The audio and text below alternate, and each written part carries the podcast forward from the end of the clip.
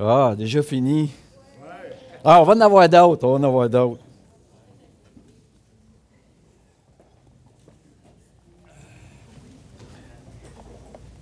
Que dire après une telle introduction?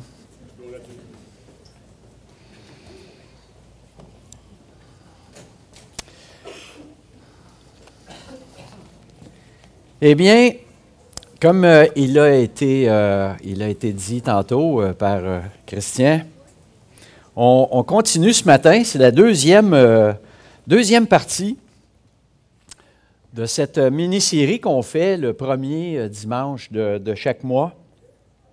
Et c'est Michel, si vous vous souvenez, le mois dernier, ça passe vite, hein? Début octobre, déjà début novembre. Donc, on va regarder cette cette deuxième question. En fait, c'est trois questions, donc on, divise les trois questions sur, euh, sur trois dimanches. Donc, Michel, on a vu au mois d'octobre, comment savoir? Comment on peut savoir si nous connaissons Dieu réellement? Donc, euh, j'imagine, quand vous avez vu qu'on continuait la mini-série ce matin, vous vous êtes empressé cette semaine d'aller revoir la première partie du mois d'octobre, qui est enregistrée sur, euh, notre site Internet, sur euh, YouTube. Donc, euh, donc là, vous êtes, euh, vous êtes tout frais de cette information qui date d'un mois, puis là, vous êtes prêt à recevoir la deuxième question. Comment savoir? Comment savoir si nous aimons Dieu réellement? Donc ça, ça va être notre question pour ce matin. Comment on peut savoir ça? Et ce qu'on va voir en début décembre, ce qui va clôturer, terminer cette, cette mini-série, c'est comment savoir si nous croyons Dieu nous croyons vraiment Dieu? Donc, c'est des, des, bonnes questions qu'on va explorer ensemble, qu'on va, sur lesquelles on va pouvoir euh, euh, considérer ce matin euh, certaines pistes de réponse. Elles ne sont pas toutes là, elles sont dans la parole de Dieu, mais on va explorer ensemble ce matin comme peuple, ici à Cap-de-la-Madeleine, comment savoir si nous aimons Dieu réellement? À quoi ça ressemble à quoi ça ressemble la personne croyant, la personne se disant croyant, qui aime réellement Dieu? À quoi sa vie, à quoi sa vie ressemble? Et euh, on pourrait, euh, premièrement, interroger euh, les, grandes sources de ce monde. J'ai essayé ça pour, pour commencer. J'ai dit, on trouve toutes sortes de choses avec Google. Et puis là, j'ai interrogé Google. Google, comment savoir si j'aime Dieu? C'est bon, il m'a répondu. Ça y a pris euh, un milliseconde. Il y avait des millions de réponses, mais j'ai dit, je vais prendre juste la première page. Juste la première page. Regardez ça. Premier, premier, euh, premier site suggéré. J'étais content. Le site Revenir à l'Évangile, en tête de liste. Et puis c'est un blog, c'est un, euh, pas un blog, mais un balado. C'est un balado de, John Piper de cinq minutes et euh, qui donne des réponses sur est-ce que. Puis, ça, c'est du, du grand John Piper. Hein. Le titre n'est pas écrit au complet, là, mais est-ce que j'aime Dieu ou est-ce que j'aime simplement l'aimer? Bonne question, ça aussi. Hein? Est-ce que j'aime Dieu ou est-ce que j'aime simplement l'aimer? C'est bien, je vous invite à aller voir. C'est très intéressant. Je ne veux, pas, refaire ce que, John a fait, qui est très bien d'ailleurs et euh, qui est très apprécié. Euh, deuxièmement, oh, là, c'était sur EMC ITV. Est-ce qu'il y en a qui connaissent ça ici? EMC ITV, il y en a plusieurs qui consultent. Hein? c'est bien, il faut être prudent. Il faut être prudent selon qui est là. Bien, quand même. Hein? Les sept signes qui prouvent que l'on aime Dieu. Et là, il y avait le troisième. Dix signes pour savoir si je l'aime vraiment sur new, newme.com. Je ne connaissais pas. J'ai voulu aller voir parce que ça m'interpellait. Je voyais obéissance, le mot obéissance et commandement dans la courte description que j'ai encerclée. J'ai voulu y aller. Mon antivirus m'a dit que le site était dangereux. Là, je dis, c'est peut-être un site légaliste. Mon antivirus me protège. Je ne sais pas. Mais, tu sais, il y, a toutes sortes de, sources, toutes sortes de sources de réponses à laquelle, même je me suis posé la question, j'aime bien aller consulter Wikipédia. Et il y a dans Wikipédia une, source supplémentaire qui s'appelle WikiHow. Hein, wiki comment. Comment savoir si j'aime Dieu? Et il y a toutes sortes de choses dans ça. Là. Euh, ça, va assez loin. Là. Euh, tu sais, c'est dormir la nuit euh, avec une, impériosité urinaire. Comment, comment, et, aussi toutes sortes de, trucs avec les, médicaments, ça. Fait que je me suis dit, peut-être qu'il y a de l'information. Comment savoir si j'aime Dieu? Bien, ils ont des réponses, eux autres aussi. Comment aimer Dieu? Comment trouver Dieu? Comment servir Dieu? Comment honorer Dieu? Comment, comment satisfaire Dieu? Hein? On n'ira pas voir ça le matin. Mais c'est pour dire, il y en a de l'information. Il y en a de l'information. Où est-ce qu'on peut aller, nous autres? Hein? Où est-ce qu'on peut aller? On va aller dans notre, dans notre Google. Hein? Bib. Bib, épître, première épître de Jean. Ben là, il faut que je rouvre. Il ne me le montre pas, il n'y a pas d'écran dessus. Première épître de Jean. Comme on a vu avec euh, Michel, l'épître de Jean qui donne aux croyants tu sais, comme on, disait, hein, si tu veux savoir qui est Jésus-Christ, tu vas lire l'Évangile de Jean. Hein, si, tu veux, connaître, si tu veux approfondir euh, l'Évangile, le, plan du salut, tu vas dans, l'Épître aux Romains. Et puis, si tu veux voir comment, comment ta vie de chrétien doit être, va lire les Épîtres de Jean. Et on va regarder euh, au chapitre 2, parce que Jean, c'est spécial parce que euh, Jean voulait mettre en garde les croyants dans l'Église. Dès le premier siècle, dès le premier siècle, il y avait des problèmes. Moi, je me disais, pendant un certain temps, là, quand j'étais nouveau croyant, j'étais dans l'Église, puis là, je découvrais que l'Église luttait avec toutes sortes de choses. Puis je commençais même à être inquiète. Je me disais, les problèmes sont-ils apparus dans l'Église quand moi je suis arrivé? c'était comme, mais là, ça me rassurait de lire dans les Écritures que dès, dès les, premiers pas de l'Église, il y, avait, il y avait des problèmes que les apôtres ont voulu adresser pour protéger, pour protéger les croyants, protéger l'Église euh, de ses, euh, euh, de ses croyances, de ses tendances, de ses loups ravisseurs, de ces gens parmi les rangs dans l'Église qui sont là, et puis qui font énormément de tort, énormément de tort à l'Église. Et, et, on va lire, on va lire ce que j'ai à dire au chapitre 2 dans son premier épître. On va lire du verset 3 à 11.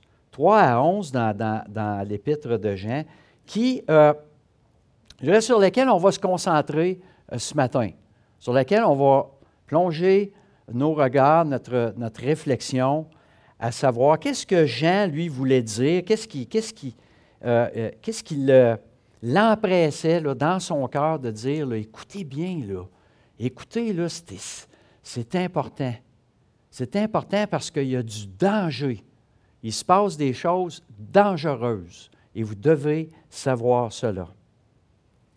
Alors, premier épître de Jean, je vais commencer au, au, verset, au verset 3, chapitre 2.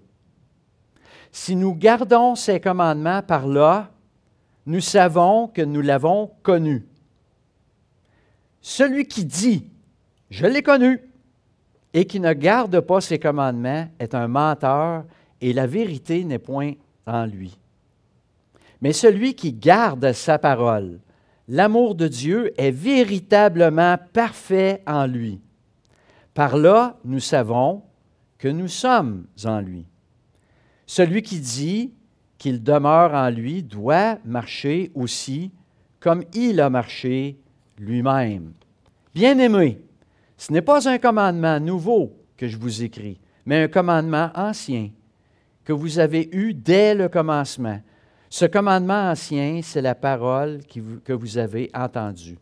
Toutefois, c'est un commandement nouveau que je vous écris.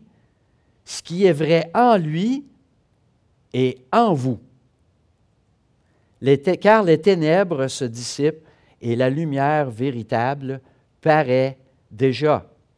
Celui qui dit qu'il est dans la lumière et qui est son frère est dans les ténèbres. Celui qui aime son frère demeure dans la lumière, et aucune occasion de chute n'est en lui. Mais celui qui est son frère est dans les ténèbres. Il marche dans les ténèbres, il ne sait où il va, parce que les ténèbres ont aveuglé ses yeux. Béni soit sa parole. On voit ici Jean met l'emphase sur deux types, hein, deux types de, personnes. Hein? la personne qui aime son prochain et la personne qui est son prochain. Jean met également l'emphase sur, ce que les personnes déclarent d'elles-mêmes.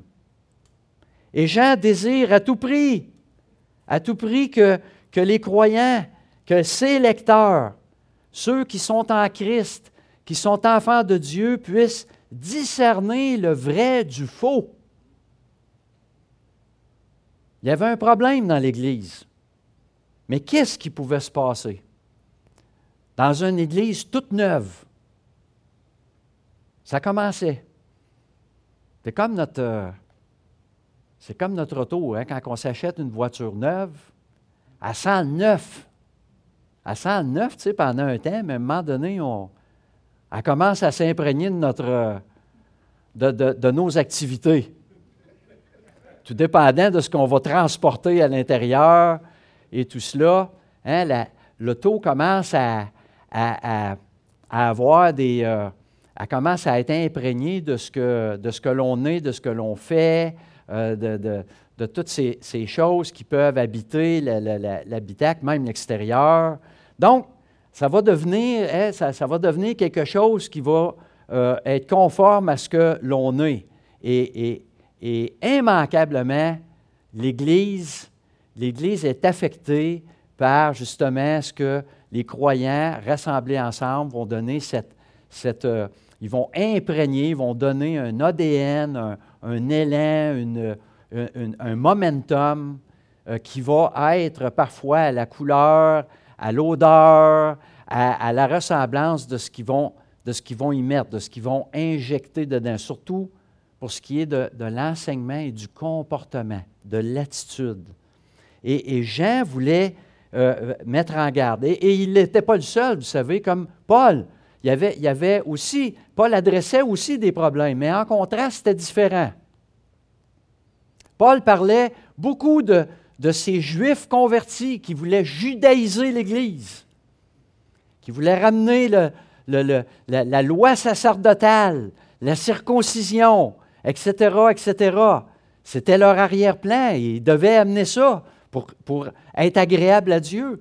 Mais Jean, Jean parlait des Grecs, de ces philosophes, de ces penseurs qui amenaient toutes sortes de nouvelles philosophies Hein, qui, était une, mascarade, une mascarade de l'Évangile hein, qui était déguisée en, pensée philosophique et, très axée sur la connaissance. Hein? Ta connaissance, ce que tu sais, c'est juste ça qui compte, mais ce que tu es, ça n'a pas d'importance. Et ça, c'était dans l'Église.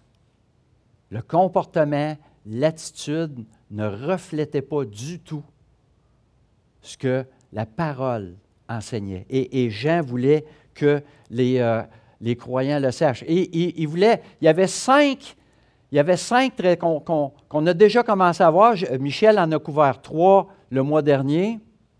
Hein, mais il y a cinq caractéristiques, cinq déclarations que Jean met à la lumière dans son texte à partir du chapitre 1 pour identifier justement le faux, le faux du vrai. Hein.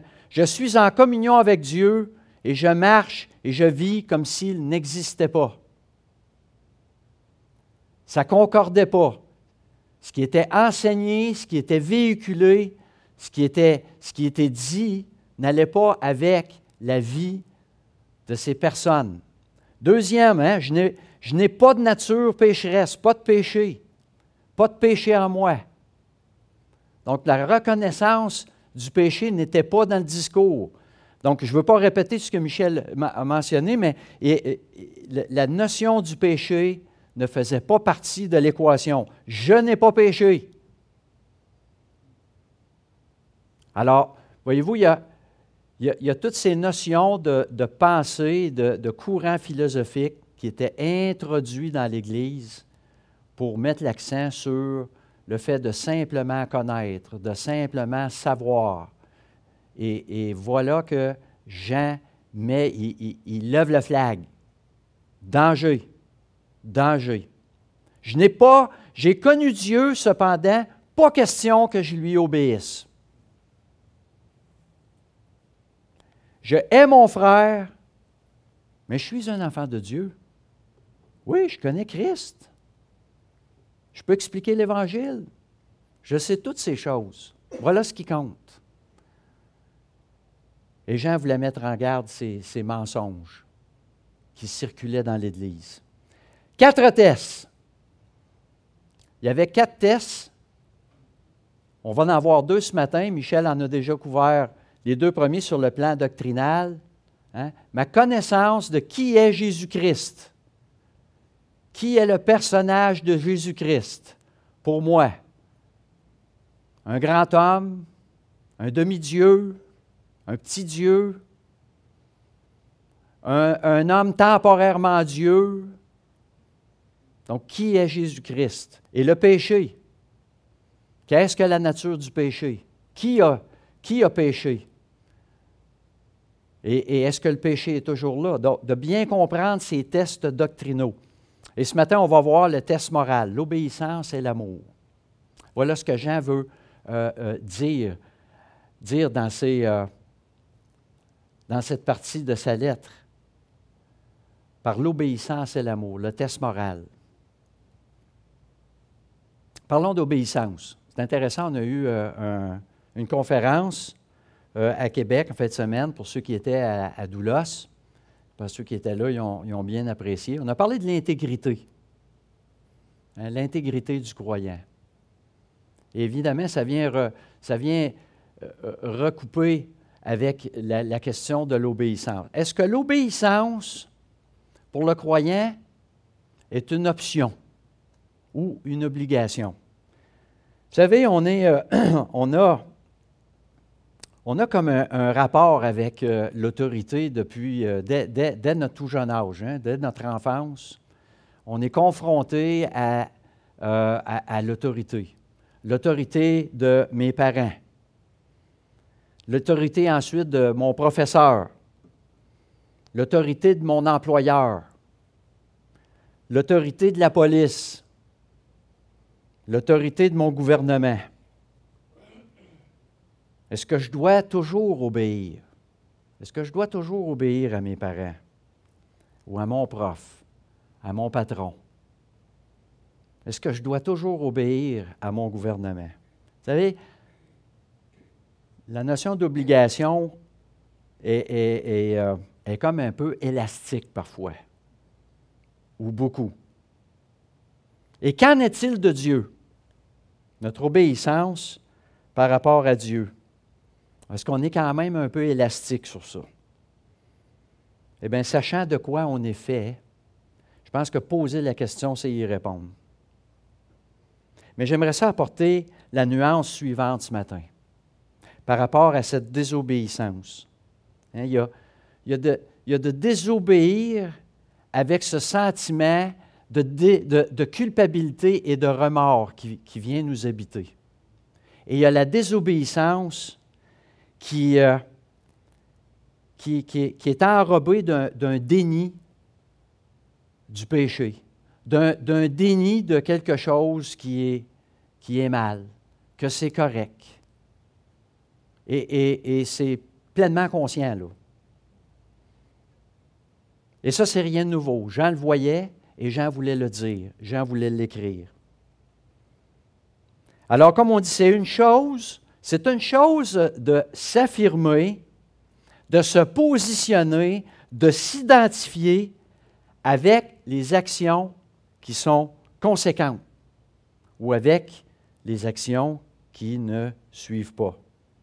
Et Jean montre, c'est comme une, une, représentation de cette humanité, et j'aime le voir comme cela, de chaque côté de la croix. De chaque côté de la croix, il y avait une personne qui peut en quelque sorte représenter l'humanité, qui une partie à gauche et une partie à droite. Une qui reconnaît Christ, qui sait qui est là sur cette croix, et, de l'autre côté, celle qui s'en moque, celle qui va rejeter, celle qui peut peut-être sembler sympathique, mais qui à l'intérieur n'est pas, n'est pas avec. Alors dire, hein, ce que l'on dit, ce que l'on dit doit être imprégné de ce que, les actions, des actions qui vont découler. Celui qui dit qu'il demeure, il doit marcher aussi comme il a marché lui-même. Donc deux groupes, celui qui garde et celui qui dit. Celui qui garde ses commandements, au verset 3, et que par ceci, dans la version d'Arby, qui met le verbe à l'indicatif présent, verbe d'action, hein, nous connaissons, nous savons que nous le connaissons. Gardez la parole de Dieu, gardez ses commandements. Ce qui caractérise celui en qui Jean identifie, en qui la vérité va habiter. Celui qui garde. Mais celui qui dit,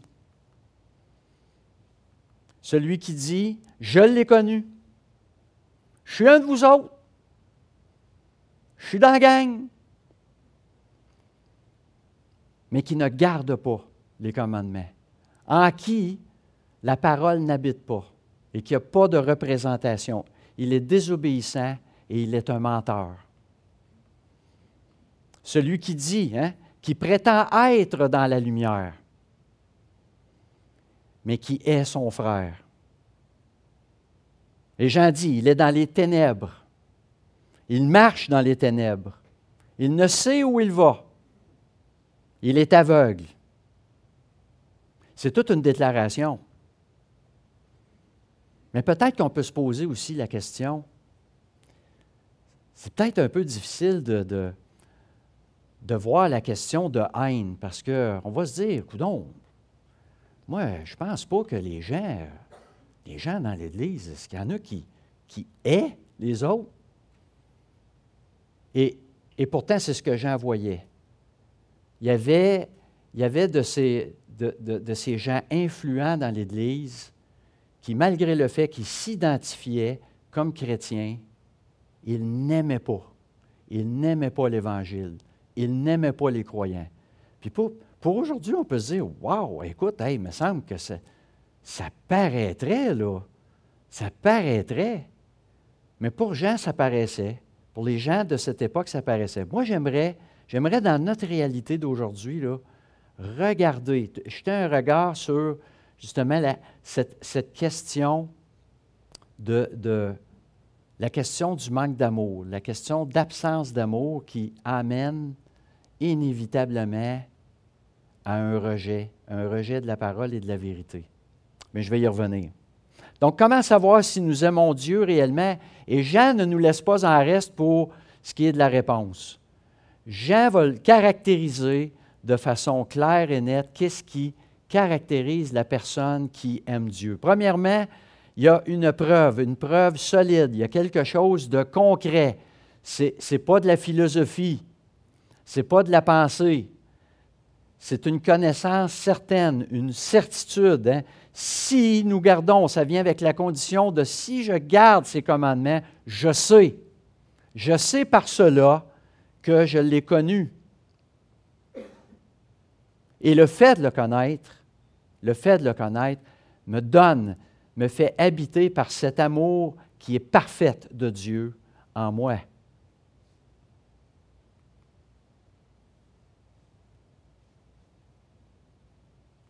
Deuxième caractéristique.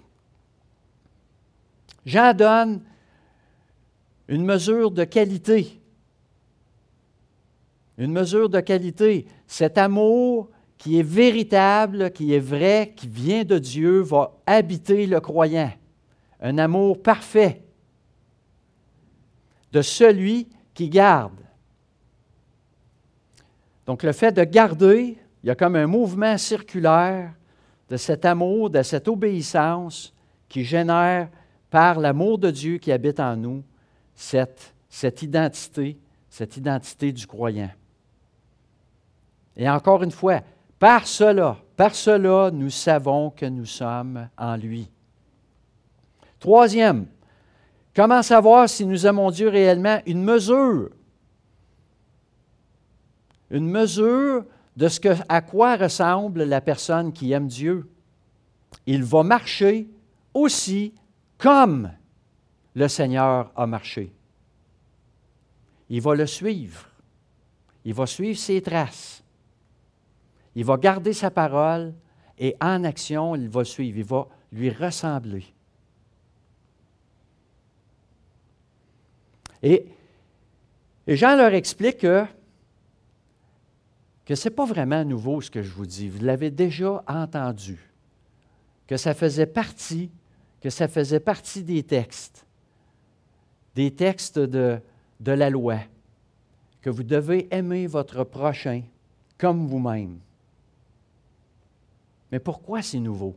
Et ça, c'est ce que je trouvais de particulier dans cette, euh, dans, cette conclusion de ce passage, que Jean tenait à mentionner que il n'y a rien de nouveau dans ce que je vous dis, mais en même temps, c'est nouveau.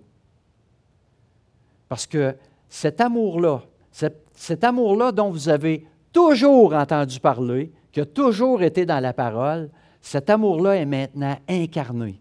Elle est maintenant incarnée en moi, en la personne de Christ. Et elle sera, et elle sera maintenant dans l'Église, en vous les croyants. Ça, c'était quelque chose de nouveau. Et c'est ce que Jean voulait que les croyants de l'Église réalisent, que cet amour-là, cet amour dont ils avaient entendu parler dans les anciennes Écritures était maintenant accompli en Jésus-Christ et qu'elle allait habiter parfaitement le croyant qui est toujours imparfait jusqu'à son retour, jusqu'à ce qu'on soit enlevé et emmené avec lui. Je veux terminer avec, euh, avec ça. Qu'est-ce qu'on dit? Hein? Ceux qui disent, hein? celui qui dit, je l'ai connu. Parce que c'est des paroles.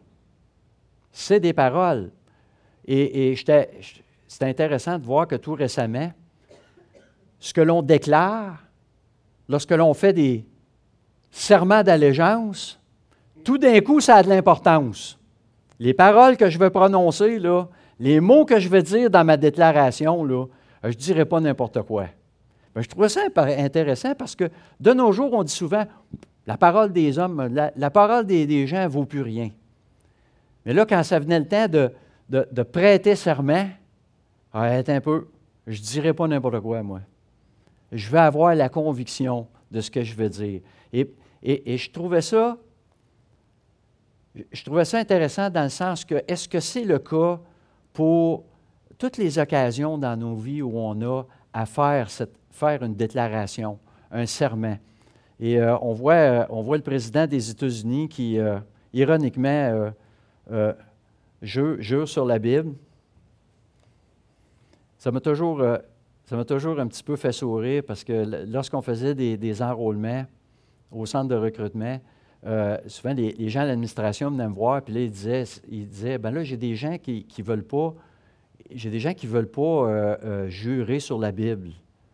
ils veulent faire une affirmation solennelle. Et, une fois, ils sont venus me voir, puis ça les embêtait parce qu'ils disaient, ils disaient, bien, pourtant, on sait, c'est des gens qui sont assez religieux, puis ils ne veulent pas le faire. Puis là, je leur dis, non, mais c'est parce qu'ils ne veulent pas le faire, ils ne se sentent pas à l'aise, parce que dans la Bible, c'est dit de ne pas jurer. Fait que là, tu sais, pour eux autres, c'était contradictoire de, jurer sur la Bible quand la Bible dit de ne pas jurer. Fait j'ai dit, c'est correct, ils peuvent faire une, affirmation solennelle. Fait que, il y avait, il y avait cette, cette notion de, de, l'importance de comment je vais le dire. Mais après ça, ce que j'ai dit, ça va te suivre. Hein? Cette, fameuse déclaration-là, à travers laquelle je vais, euh, euh, je vais dire je vais dire, déclarer, je vais m'identifier euh, comme étant celui qui va diriger une nation. Je vais maintenant être celui qui va prendre soin de quelqu'un pour jusqu'à ma mort. Je vais être exclusif à cette personne-là. Je le déclare devant tout le monde, devant témoin. Et lors du baptême, hein, lorsque l'on pose la question, as-tu reconnu le Seigneur Jésus-Christ comme ton Sauveur et Seigneur? Et t'engages-tu à le suivre? Oui. C'est toutes des grandes déclarations. On dit, est-ce qu'on va faire jusqu'au bout, dans les moindres, dans les moindres détails? Tu sais, si je déclare, je suis marié à Marlène, ben, je l'ai faite. J'ai même dit je l'aimais. Je l'ai déclaré dans, mes, dans, dans, la, déclaration des vœux. Alors, les membres de ma famille, mes amis et ceux qui sont aux premières loges, mes beaux-parents, vont constamment examiner si je démontre les caractéristiques d'un bon mari pour leur fille. Puis tous les témoins de mon mariage vont évaluer pour savoir si mon savoir-être, mon savoir-vivre va déterminer si ce que je fais va coller à ma déclaration. Et comme on dit en bon québécois, est-ce que les bottines vont suivre les babines? C'est du sérieux de déclarer quelque chose publiquement. Et déclarer mon identité en Jésus-Christ, c'est plus que du sérieux. Comprenez-vous qu'il s'agit là d'une déclaration qui est positionnelle, une déclaration qui provient du, fond de mon cœur, une conviction profonde, mais que seul Dieu peut véritablement valider. Il y a juste lui qui lit mon cœur. Je fais la déclaration, vous l'avez tout entendu, mais qu'est-ce qui se passe réellement? Déclarer une allégeance, et loyauté et même sa vie à un souverain, un roi, ce n'est pas tout le monde qui est prêt à faire ça. Moi, j'aime le voir comme ça. Si je n'ai pas la conviction que je vais obéir à ce roi-là, il est fort préférable pour moi de ne pas lui prêter serment. C'est comme, une, c'est comme savoir qu'il va y avoir une déclaration de guerre, puis je sais que je ne voudrais pas aller à la guerre. Comme, euh, là, je suis mieux de ne pas prêter serment parce que je l'ai fait. C'est intéressant, on avait ce débat-là à un moment donné parce que notre premier ministre, notre premier ministre, il avait dit on n'ira pas en Irak. Et puis là, bien, tous les soldats qui appartiennent au royaume du Commonwealth, on se disait si jamais la reine sort sur son balcon, puis elle dit J'en appelle à tous mes loyaux serviteurs de venir en Irak, on se disait On va faire quoi? C'est à elle que j'ai prêté serment, pas au premier ministre. Elle ne l'a pas fait. On n'a pas eu ce dilemme-là. Mais qu'est-ce qu'il y en est d'une déclaration lorsque je m'engage? Hein? Je m'engage vis-à-vis le roi d'en haut, pas le roi là-bas, le roi d'en haut. Qu'est-ce qui arrive? Parce que dès mon enfance, je marche dans les ténèbres. Puis je dois saisir que je suis dans le camp ennemi. Je suis en guerre. Je suis en guerre contre lui, le roi d'en haut. Je suis sur la ligne de front. Et puis là, quand je déclare, quand je fais ce serment solennel-là, je change de camp. Je change de bord. Je traverse la ligne de front. Je change d'uniforme. Je n'ai plus les mêmes règlements et ordonnances. Les règles d'engagement sont changées.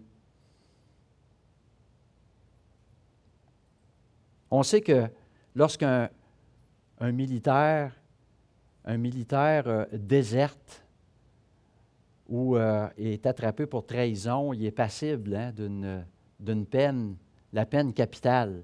Hein. Autrefois, on appelait le peloton d'exécution. Certains de ces règlements ont changé depuis le temps, mais ça a été longtemps comme ça. Mais devant le tribunal de Christ, devant le tribunal de Christ, hein, on sait que la grâce, sa grâce nous protège de la punition ultime. Tous les apôtres ont déserté Jésus. Même Pierre l'a renié trois fois. Mais savez-vous ce qu'il y a de pire? Pire que la trahison, pire que la désertion, c'est l'imposture, l'espion, l'imposteur. La personne qui est dans les rangs, qui, circule parmi les rangs de l'Assemblée de Dieu, qui parle, qui se dit chrétien, mais que son cœur n'y est pas. C'est-à-dire qu'il a toujours résisté de donner son cœur à Dieu pour avoir une réelle transformation, un renouvellement de l'esprit, de voir, de comprendre de façon surnaturelle, par la présence du Saint-Esprit, par l'éclairage, par, sa lumière, que sa vision du monde est changée, qui, voit le monde avec les lentilles de la parole de Dieu. Mais l'imposteur va démontrer qu'il n'a jamais changé de camp. Son cœur n'a jamais connu la transformation, le renouvellement de son esprit, et qui n'est point en communion avec le corps de Christ. Sa position ne lui permet pas d'aimer ses frères et sœurs par l'amour parfait de Dieu qui n'est point en lui.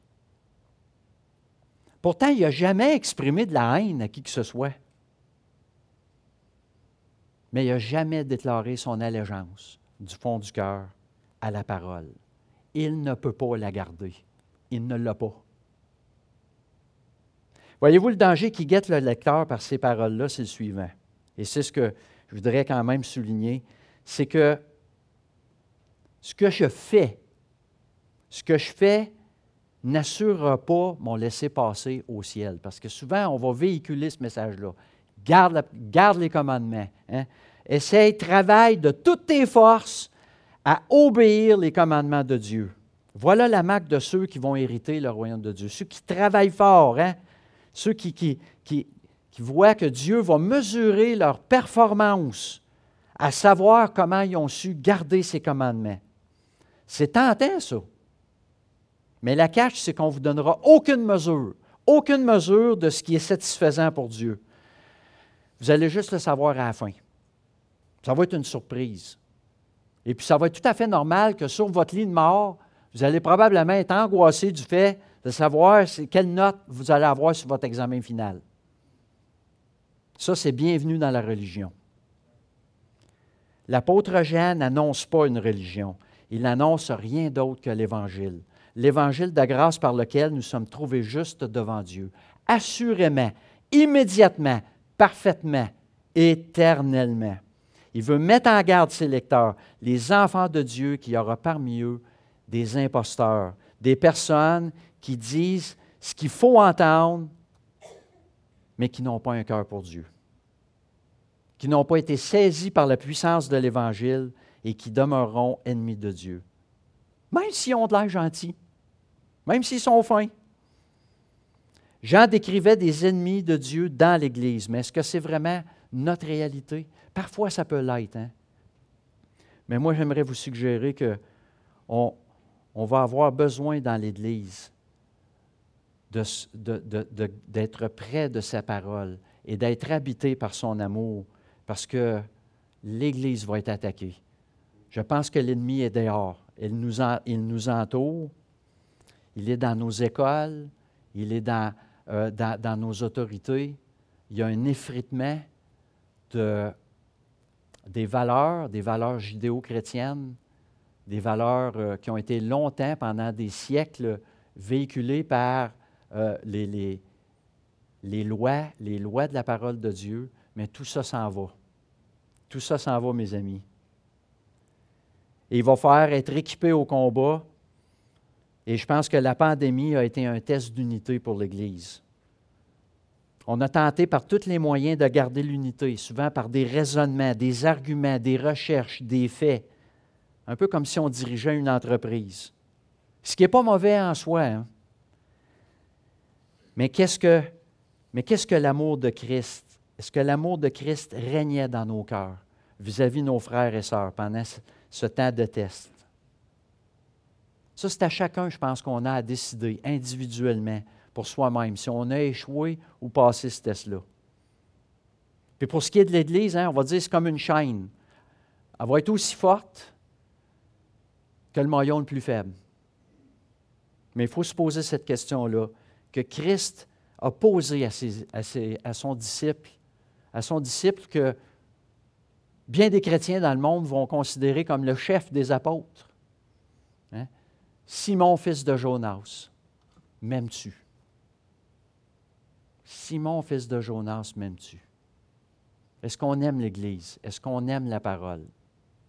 Aimes-tu la parole? Aimes-tu? Trois fois. Et il lui dit, il lui demande de paître ses brebis, mais aussi de dire Suis-moi. Suis-moi. Concrètement, hein? garder ma parole, c'est suivre Jésus-Christ. Évidemment, si on veut savoir comment suivre Jésus-Christ, il faut lire la parole. Suis-moi. Et même quand on peut être distrait par ce qui se passe autour de nous, et Pierre l'était. Il voyait un autre apôtre, puis il disait Ouais, mais lui, qu'est-ce qui va se passer avec lui? Que t'importe? Toi, suis-moi.